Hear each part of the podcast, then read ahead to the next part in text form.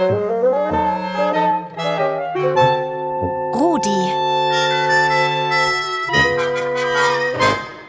Der rasende Radiohund.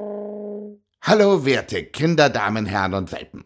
Ich bin heute auf der BOKU der Universität für Bodenkultur in Wien und besuche Harald Watzig. Er ist Forstwissenschaftler und kennt sich ganz besonders gut mit dem Thema Waldbrände aus. Du, Harald, wie entsteht denn ein Waldbrand? Ich brauche eine Zündquelle. Das ist in unseren Breiten meistens der Mensch, der so einen Waldbrand verursacht, durch sein Verhalten, indem er eine Zigarette wegwirft äh, oder unachtsam mit Feuer hantiert, dann entsteht so eine Zündquelle und kann dann brennbares Material, das kann Gras sein, das kann Laub sein, entzünden. Und wenn genug Sauerstoff vorhanden ist und das Gras oder das Brennmaterial auch trocken genug ist, dann kann sich da ein Waldbrand entwickeln. Und werden alle Waldbrände von Menschen verursacht oder kann das auch auf andere Weise passieren?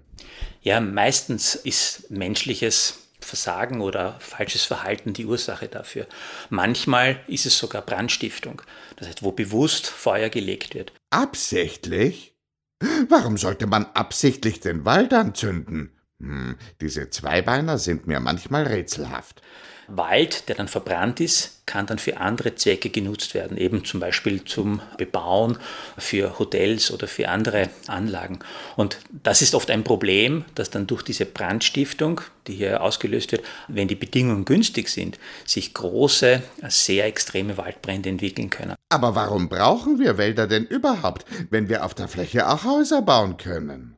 Ja, Wälder erfüllen ganz viele Funktionen für uns Menschen. Ja. Wir, unsere Anforderungen sind ja groß.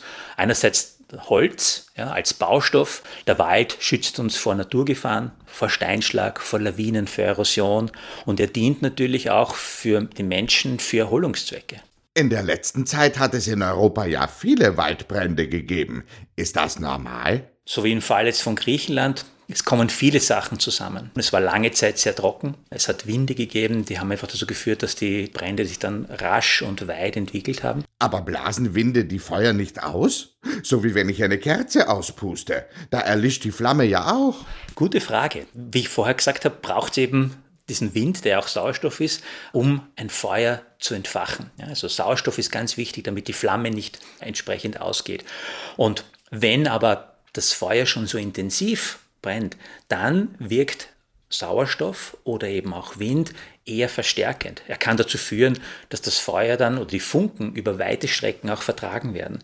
Da fliegen dann brennende Teile vom Wald in andere Bereiche, die noch gar nicht zu brennen begonnen haben und so kann sich das Feuer dann noch rascher ausbreiten. Warum löscht man das Feuer nicht einfach, wenn es noch ganz klein ist? Das ist auch ganz wichtig. Ja, man spricht hier oft von der goldenen Stunde.